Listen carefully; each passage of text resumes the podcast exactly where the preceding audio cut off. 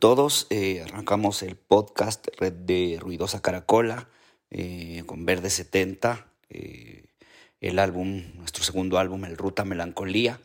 Y yo soy Darío Castro, vocalista, compositor, guitarrista de Los Verdes. Este es el podcast de Ruidosa Caracola con Eric Mujica. Hablar de Verde 70 es marcar el inicio de una época muy importante, no solo para este grupo de músicos, sino para la historia de la música ecuatoriana. En este momento nos vamos a meter en la historia de la gran banda que también se encargó de que los mismos ecuatorianos regresemos a ver a nuestro arte. Discos como el Ruta Melancolía se encargaron de eso. Pero ¿cómo arranca la historia de una de las bandas más influyentes de la historia de la música ecuatoriana que aún en el 2023 sigue innovando, sigue creando, sigue evolucionando? Darío Castro se encarga de contarnos una de las historias más fascinantes de la música. Nosotros arrancamos cuando estábamos en el colegio, 17 años, sexto curso, eh, tal vez quinto, quinto curso y, ahí, ahí, arranqué yo con mis primeras bandas, eh, pero ya moldeando lo que iba a ser Verde 70, sin saberlo, ¿no? Solo la idea es que quería tener una banda eh, en donde eh, tocáramos la guitarra, las guitarras, batería y bajo, y por ahí si se animaba y encontraba alguien en el teclado, estaba bueno. Así fui armando y desarmando algunas bandas hasta eh, encontrar a David Arizaga eh, y con él eh, en la batería y yo en la guitarra moldeamos un concepto que tenía que ver de alguna manera con, con un tipo de música que tiraba para arriba, que tenía que ver con el rock, el power pop ese tiempo, y mm, que la música tire para arriba, ya que yo escribía y empezaba a escribir letras que tiraban para abajo, eran depresivas. Entonces, cuando yo eh, armaba las canciones, las letras así muy deprimentes, pues cuando les ponía armonía alegre, armonía y, las vestíamos eh, modo mayor o tirando hacia el neopunk eh, o el power pop, encontrábamos que, que nos podíamos destacar de alguna manera con una sonoridad distinta yo creo que el concepto eh, eh, es eso, ¿no? Es como, por eso decidimos llamarlo al álbum Alegre Depresión, al primer álbum. De hecho, la banda se llamó así en un principio y mm, la idea era hacer una banda que tenga que ver con el rock latino, el rock en español, eh, sin pensar mucho el concepto en realidad, sino hacer música y divertirnos y decir las cosas que queríamos y expresarnos a través de... Aquí estamos hablando que ya es finales de la década de los 90. Verde 70 ya está armándose. Lo interesante es que ya Darío sabía lo que él quería con su música. Ya solo era cuestión de que las piezas empiecen a unirse, a armarse, a que los músicos empiecen a integrarse a esta visión. Música upbeat, rock and rollera, con letras poco tristes, melancólicas, que ya empezaban a representar una autenticidad, un sonido original que poco a poco se iba a encargar de tomarse los escenarios del país. Ahora regresando, ¿cómo entra el resto de la banda? ¿Cómo se sigue armando Verde 70? ¿Cómo logran la sonoridad auténtica que aún se mantiene mucho más de 20 años después? En cuanto al género, yo creo que ahí pululaban en, eh, ya cuando llegó Diego Sá, el bajista, en el 98 más o menos. yo estaba con David en el 97, pero cuando llegó Diego Sá eh, en el 98, eh, ya los tres teníamos como unos gustos musicales muy diversos. David escuchaba bandas como The Police, por ejemplo, los Guns N' Roses, muy fan de Stuart Copeland.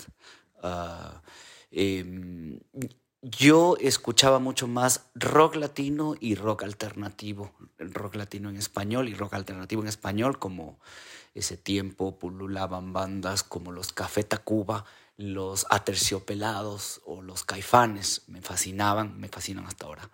Y mm, eh, en rock latino siempre estuvieron ahí presentes desde Peladito, eh, Los Prisioneros, eh, los Cerugirán, los Sui Generis, Soda Stereo, Nanitos Verdes, Hombres G, em, sí, Virus, los abuelos de la nada, Calamaro, los Rodríguez. Entonces, em, eso con el tema del género en, el, en, cuanto al rock en español. En rock alternativo escuchábamos muchísimo, muchísimo grunge, que estaba de moda eh, un poco antes del 98, 94 veníamos escuchando mucho Nirvana, Stone Temple Pilots, Pearl Jam, eh, algo más amigable como Weezer o, el neopunk de, de Green Day y Offspring, por ejemplo, estaba ahí en nuestro, en nuestro lenguaje. Y Diego venía de, un, de, todo esto, pero además venía de un lenguaje, eh, él, era fan del metal, escuchaba Tool, escuchaba Dream Theater, eh, progresivo, escuchaba Pantera. y mm, bueno, yo creo que en el género toda esa sumatoria de cosas, eh, obviamente había mucho pop y mucho eh, banda setentera que habíamos escuchado de nuestros tíos o tías. Entonces, supongo que toda esa mezcla generó entre el rock y pop que, que hicimos con Verde 70 en esta parte creo que todos nos identificamos cuando se habla de, de dónde nace nuestra identidad musical, de dónde venimos, qué escuchamos, qué nos formó como músicos. Pero ahora vamos también a otra parte mucho más interesante de la que también nos podemos identificar. El camino que sucede cuando sales del colegio, te tocaría entrar a la universidad o tomas el camino que tú quieres, el camino artístico, el camino de que por lo general está un no enorme, pero que este no Darío Castro lo convirtió en un gran, gran sí. Yo en el colegio francés arranco armando las bandas, pero ninguna tuvo como eh, mayor repercusión. Mm, nos llamábamos Risa de Conejo.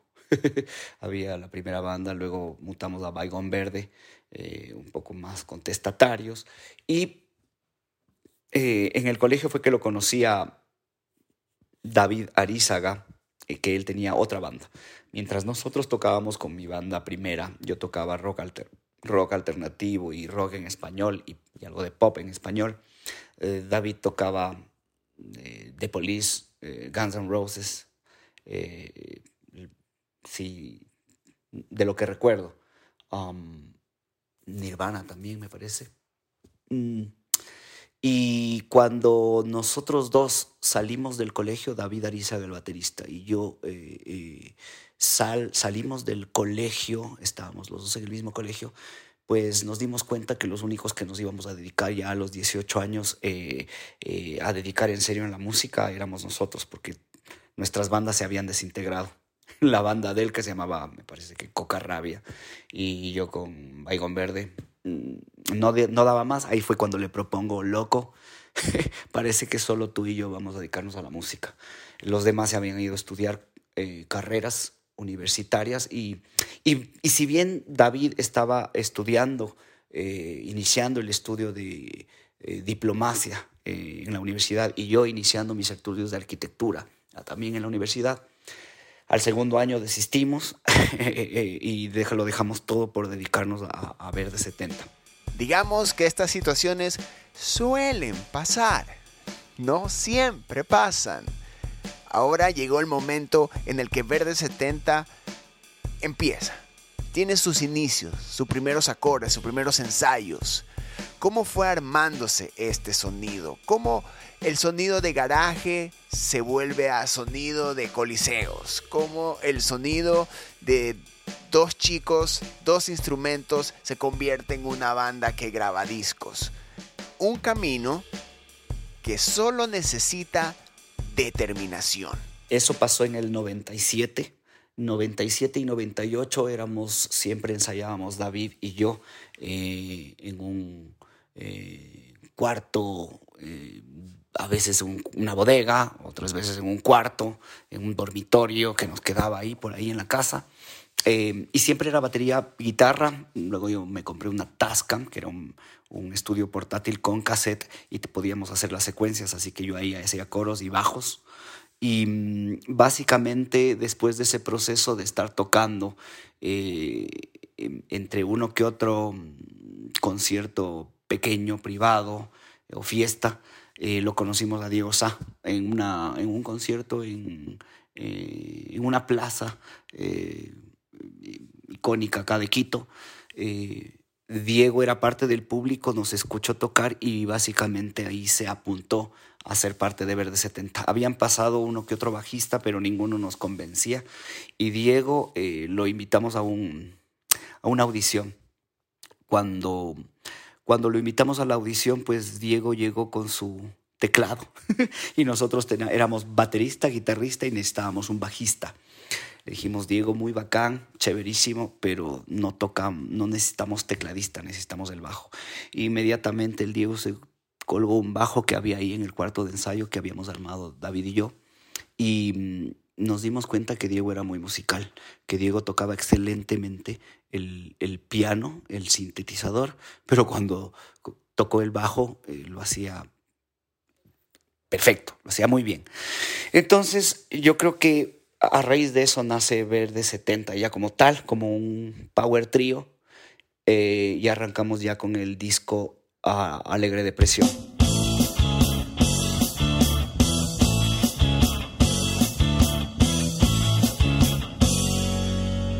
Un disco que todos conocemos, un disco que todos amamos, un disco que, seamos sinceros, ese disco nos hizo preguntar, ¿en realidad son de acá? ¿Son de Ecuador? Todos lo hicimos. Todos nos abrieron la cabeza y nos mostraron el rock and roll ecuatoriano que retomaba su lugar, que venía creciendo que venía dándose, que se le mostraba a una nueva generación. Un disco que está repleto de éxitos también. Y que en este momento Darío nos dará también anécdotas musicales detrás del alegre depresión siempre, siempre me, gustaron las guitarras eh, y no solo la guitarra. Entonces eh, yo quería que mi banda suene a dos guitarras, así que creé las dos guitarras. El Alegre Presión tiene arreglos en donde yo mismo toco un acorde y luego yo mismo estoy por otro lado haciendo el solo, haciendo los licks de guitarra o, o contrapesando la otra guitarra y paneada la una a la izquierda, la otra a la derecha, ese sonido siempre me gustó. Entonces les cuento esto porque cuando empezamos a sostener el disco en vivo de Verde 70, el Alegre Depresión, el primero, nos quedó, eh, sonaba bien la banda como un power trio, sonaba lindo, sonaba interesante, pero había estos vacíos y estos huecos de las guitarras que yo había creado en canciones, en todo el disco prácticamente, y había Me tienes, me puedes, me dueles, había palabras,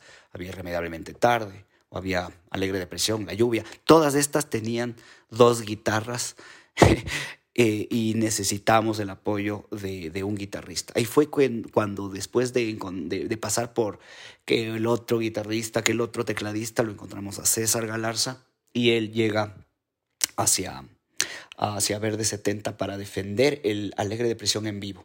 Él entra en el año 2000, ya cuando lanzamos el disco. En el año 2000, básicamente arrancamos la carrera oficial de Verde 70 saliendo del anonimato, con el lanzamiento de, el lanzamiento de Alegre Depresión y César Galarza entra casi que al inicio, sin haber grabado el disco, pero entra a, girar en vivo y por eso eh, con, con, César tu, tuvimos del 2000 al 2002 eh, un, eh, nos hermanamos muchísimo, lo entendimos, lo conocimos, él nos conoció, lo alineamos también porque él venía de, de Berkeley, en cambio, estudiando en, allá en Boston, en Estados Unidos, y tenía la cabeza muy, muy metida en la academia, entonces nosotros queríamos hacerle salir de eso porque teníamos un sonido más acorde a lo que tenía que ver con lo alternativo, con el rock de garage, no el rock glam, ni el jazz, ni el... Eh, entonces teníamos otro, otros, eh, otros em,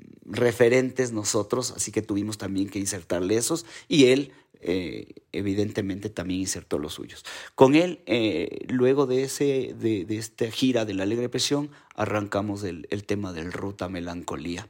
Eh, que es el segundo álbum, y lo invitamos a, la, a, que venga a hacer la coproducción del Ruta Melancolía. Y ya con la incorporación de un nombre tan importante y musical como el de César Galarza en Verde 70, como lo menciona Darío, empieza el proceso de coproducción. También está este compañerismo, hermandad musical entre Darío y César empieza a evolucionar para mostrarse en un discazo como lo sería el Ruta Melancolía. Pero mientras la banda va creciendo, la profesionalización hace que se crea una misión, una visión, como cualquier proyecto. Aquí hablando musicalmente, Darío también muestra lo que él quería, o lo que los cuatro querían, lo que la banda quería, para la música, con su música, hacia dónde llegar, cómo llegar, y qué es lo que aún los mantiene como una de las bandas más influyentes de Ecuador.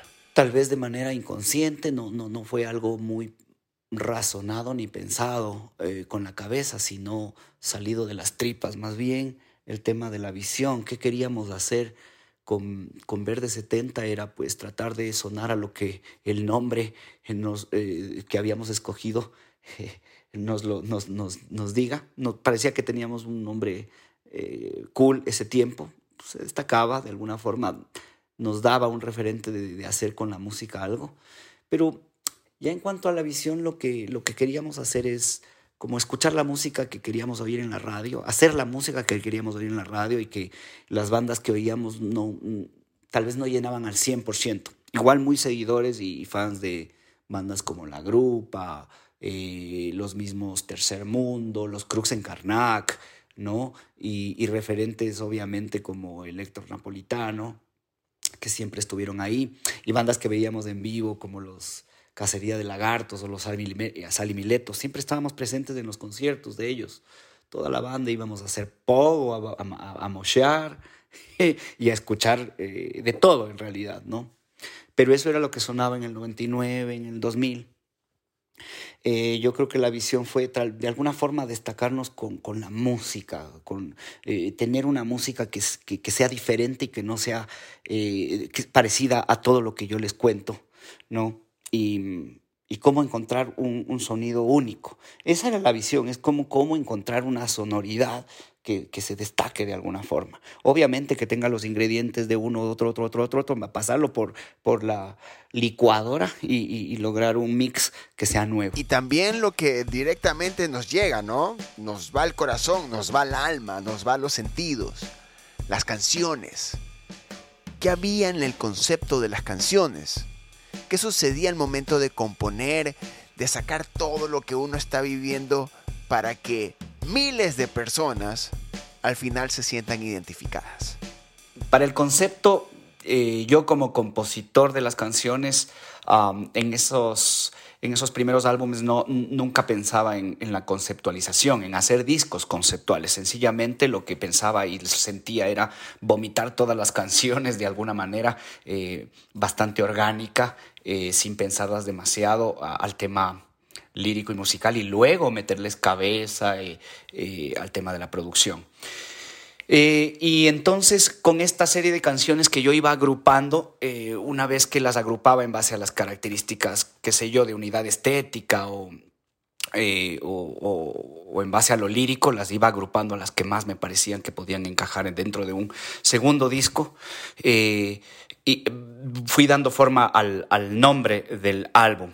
Eh, esta amalgama de canciones, eh, para esta amalgama de canciones había esbozado un primer nombre que se llamaba Radio Melancolía, haciendo alusión, sobre todo, eh, era como una consecuencia del primer álbum, de La Alegre Depresión, entonces hacía alusión al tema de las emociones, alegre depresión, decía, bueno, te tengo que continuar con esto, que me parece un segundo capítulo, y estaba por ahí la nostalgia o la melancolía, que era lo que rondaba en, mi, en mis canciones, este tema del recuerdo, la nostalgia, ¿no? Entonces la radio melancolía iba a ser, iba a ser el álbum Radio Melancolía, pero como se fue... Eh, gestando eh, durante los dos años de gira de conciertos eh, de, los primeros dos años de Verde 70 con el álbum Alegre Depresión, en donde ya visitábamos todo el Ecuador y, viajábamos en furgoneta, a veces de uno que otro avión, eh, estábamos en cuartos de hoteles, en, en after parties, y luego regresamos a la casa a estar solitarios.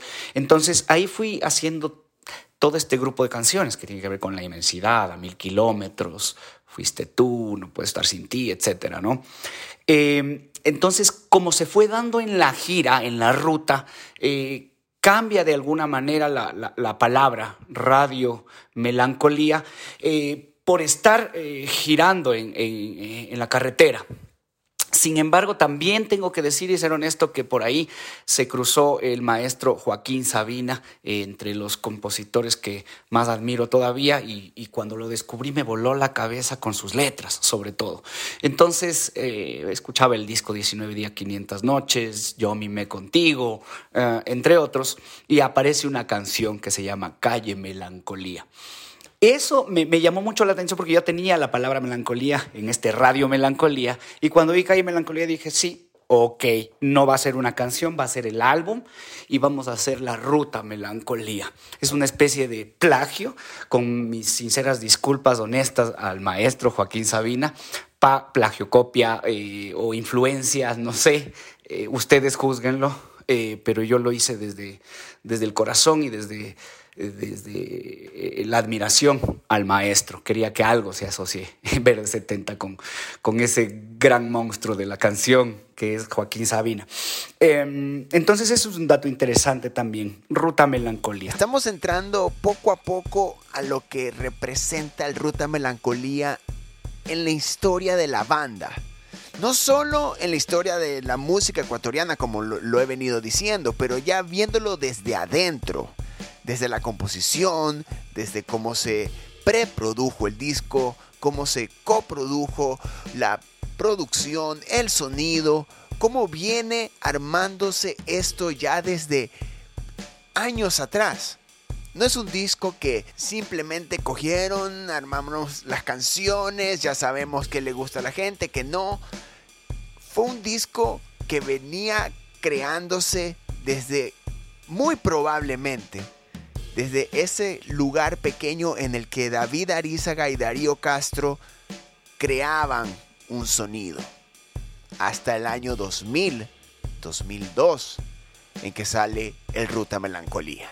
Yo había hecho la coproducción del primer álbum con, con Cristian Valencia y siempre manejaba esta figura de la coproducción, es decir, yo estar en la coproducción y hacer la producción con alguien. Esa, eh, es, eso me permitía yo mantener el control de las canciones, de la visión estética de las canciones, pero también tener a alguien, algún aliado que aporte con ideas nuevas.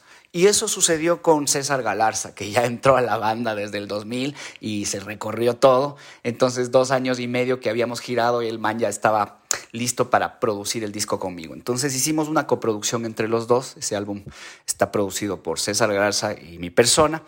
Y fue una química muy linda porque eh, identificamos dos maneras de trabajar. Eh, el primer álbum lo, habíamos trabajado en su totalidad en un cuarto de ensayo, casi como una banda de, de garage, una banda. Eh, eh, pero este segundo álbum le dimos un plus, eh, incorporamos una nueva estética de trabajar, una nueva manera de trabajar que era en el cuarto de grabación, en el estudio de grabación. Entonces el Ruta Melancolía tiene dos aristas en la, en la parte de la producción. La, arista orgánica que nace en el cuarto de ensayo, en donde arrancamos con ideas desde, la, desde la base, batería, bajo y dos guitarras. Y ahí nacen canciones como En la inmensidad, a mil kilómetros, o Pez en la arena, mucho más orgánicas. En un estudio lindísimo, ya no salimos del cuarto de estudio que estábamos eh, anteriormente, un cuarto de 3x3, en el que estábamos muy apretados y, teníamos presupuesto para alquilar un cuarto de ensayo mucho más grande. Eh, entonces, ahí nacen estos temas. Eh, y en el cuarto de grabación, que es el estudio de grabación de César Galarza, pues nacen de otra manera estos temas que tienen que ver ya más con el tratamiento de loops, eh, son temas más pops, más editados, ¿no? loops, guitarras cortadas y una estética mucho más pop. Y ahí salen canciones como No puedes estar sin ti o Qué distintos tú y yo. Mm, eh, me gustó mucho este modus operandi de hacer este dos tipos de, eh, de canciones. De alguna forma en el primer álbum ya se dio esto con Irremediablemente Tarde, pero todo el disco en cambio era más de garage, excepción de la balada, que la tratamos así. Así que de alguna manera rescatamos eso, pero lo hicimos casi un 50-50. Así que Alegre Depresión, va, así que Ruta Melancolía es, es un álbum que tiene estas dos aristas en el tema de producción. Ya sumergiéndonos de manera general en el Ruta Melancolía, en su concepto, en su idea, en su manera de nacer, vámonos ahora a la grabación. Vamos detalle por detalle de la creación de esta obra maestra del arte ecuatoriano. ¿Cómo fue la grabación de este disco? ¿Cómo nació esa sonoridad? ¿Cómo fue que llegó a nuestros oídos? Con la grabación um, nos quisimos anillar un poco más porque ya teníamos un presupuesto más grande de parte de la disquera, yo había ahorrado también con las giras, así que invertimos eh, eh, en viajar hacia Argentina, que en el 2003 todavía estaba golpeada con el tema de su Mm, financiero de su economía. Así que para nosotros nos dio una posibilidad eh, enorme de poder grabar en, uno, de los mejores estudios. Yo considero que es uno de los mejores estudios ION. Es un estudio emblemático en donde hoy por hoy se hacen las sesiones en el estudio, encuentros en el estudio, este programa. Pero bueno, es un estudio donde ha pasado desde Astor Piazzolla, Mercedes Sosa, Charlie García, Cerati, entre otros. Así que nos contactamos con Mario Breuer, el, mítico eh, ingeniero de tracking y a veces productor de los fabulosos Cadillacs, de, Charlie mismo, eh, entre otras figuras, Andrés Calamaro, por ejemplo. Y Mario, pues nos, abrió las puertas para, para, grabar este Ruta Melancolía ahí en Estudios Ion. Lo grabamos en cinta análoga, una parte, las bases. Lo grabamos en vivo con una técnica en cruz, eh, de grabación en cruz, en donde la batería está al frente al bajo y las dos guitarras frente con frente también. Eh, todos armamos una cruz en el, en el cuarto y estamos separados por difusores eh, sonoros, pero nos permitían vernos. Entonces la, la música adquirió una belleza diferente al primer álbum en que lo habíamos grabado track por track es decir, por muros. Eh, el anterior fue grabado con esta estética de primero el, con esta dinámica de primero el click, luego la batería, luego el bajo, luego las guitarras, etcétera, etcétera. Y con eso lo que haces es editar demasiado y la música te sale demasiado, no sé, muy, muy artificial de alguna forma. Está bueno para unos temas, pero malo para otros. Entonces, eh, este Ruta Melancolía fue grabado en vivo. Nos preparamos como tres meses anteriores al viaje? Tres meses. Tres meses. Estuvimos ensayando y metidos en el cuarto de estudio, en el cuarto de grabación, teniendo todos los deberes al día para que cuando llegamos en Argentina, incluso a Buenos Aires, cuando llegamos una semana antes de entrar a estudio, eh, volvimos a grabar allá, alquilamos eh, eh, no alquilamos, compramos algunos instrumentos nuevos para poder usar allá. Em, guitarras Telecaster, guitarras eh, Telecaster, eh, las Strato, tratando de tener una dinámica entre César y yo. Fue lindísimo que Mario nos, nos seteó, nos puso en el tema de grabación a David Colombres, que era el técnico de baterías de Redonditos de Ricota, eh, una sección de metales que había grabado con Andrés Calamaro, ahí están pero eh, la característica de la grabación en vivo fue que Mario nos enseñó a ver el error eh, cuando tocábamos, a ver el error como una especie de cualidad humana que aporta riqueza a la música. Eso fue básico y yo extendería este mensaje a muchos músicos eh, con el tema de la música actual. ¿no? Es, interesantísimo capturar el error y dejar que esta, que esta especie de error aceptable sume en lugar de que reste. Em, desde ahí en adelante muchos de los discos que hemos grabado con Verdes y yo en, eh, en, solitario los he hecho con esa técnica, sobre todo enfocado en las canciones que quiero que suenen así.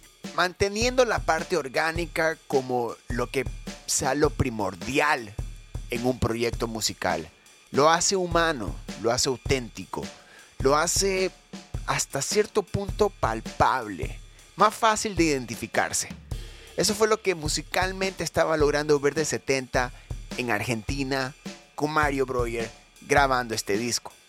Ahora el mensaje en cada canción, el mensaje que llevaba el álbum como concepto en, en su totalidad. ¿Qué había detrás o qué quería mostrar el Ruta Melancolía?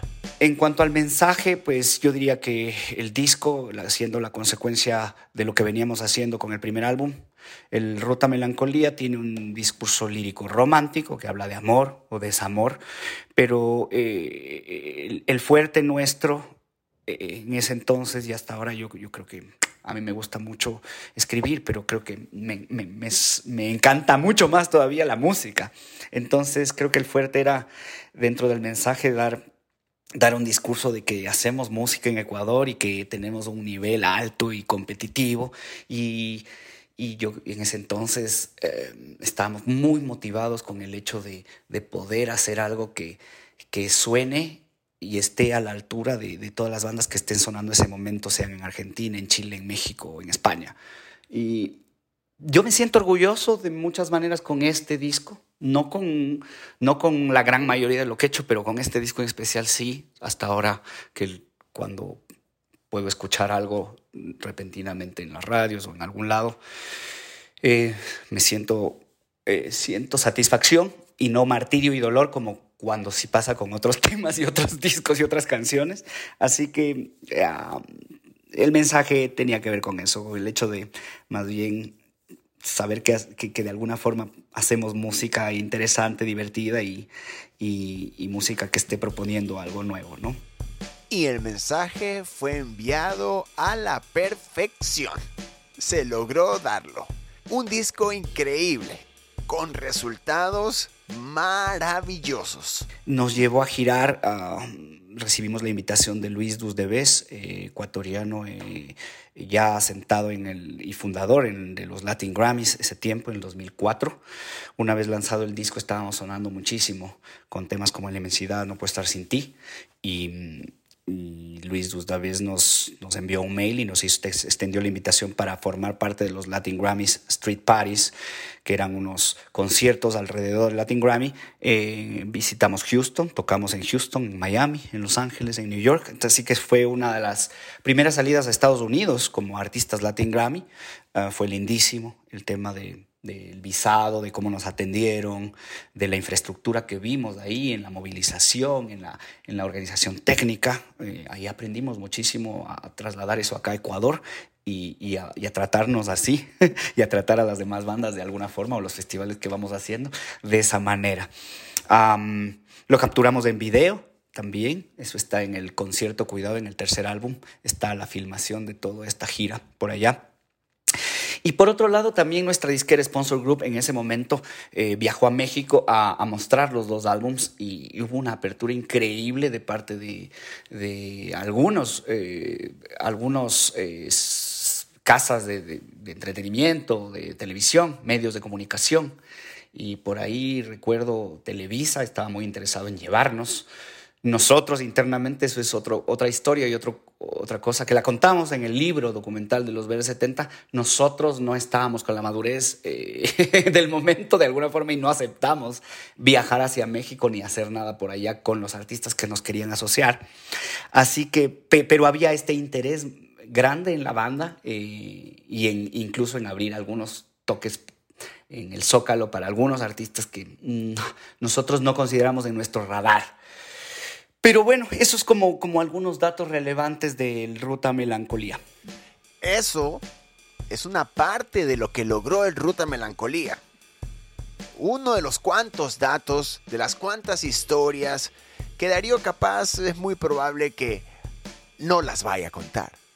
Que estarán bien guardadas en el corazón, en la mente y en lo que significa estar en una banda que logró con muchísimo trabajo ese desprendimiento cultural de llevar su sonido a otros lugares, a otros países. Y no solo eso, también que cada canción en Ecuador se la sepan todos, que defina a una generación. Así termina esta primera parte del Ruta Melancolía de Verde 70. En la segunda, obviamente vendrá el track by track de todo lo que genera este álbum. Yo soy Eric Mujica, presentándote historias que siguen, marcaron y marcarán la música. Yo los quiero. Adiós.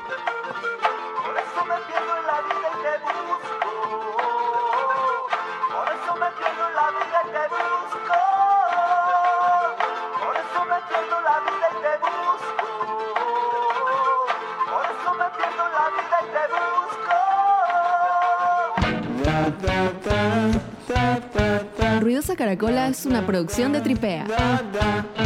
Suscríbete, compártelo y escucha nuestro playlist en Spotify.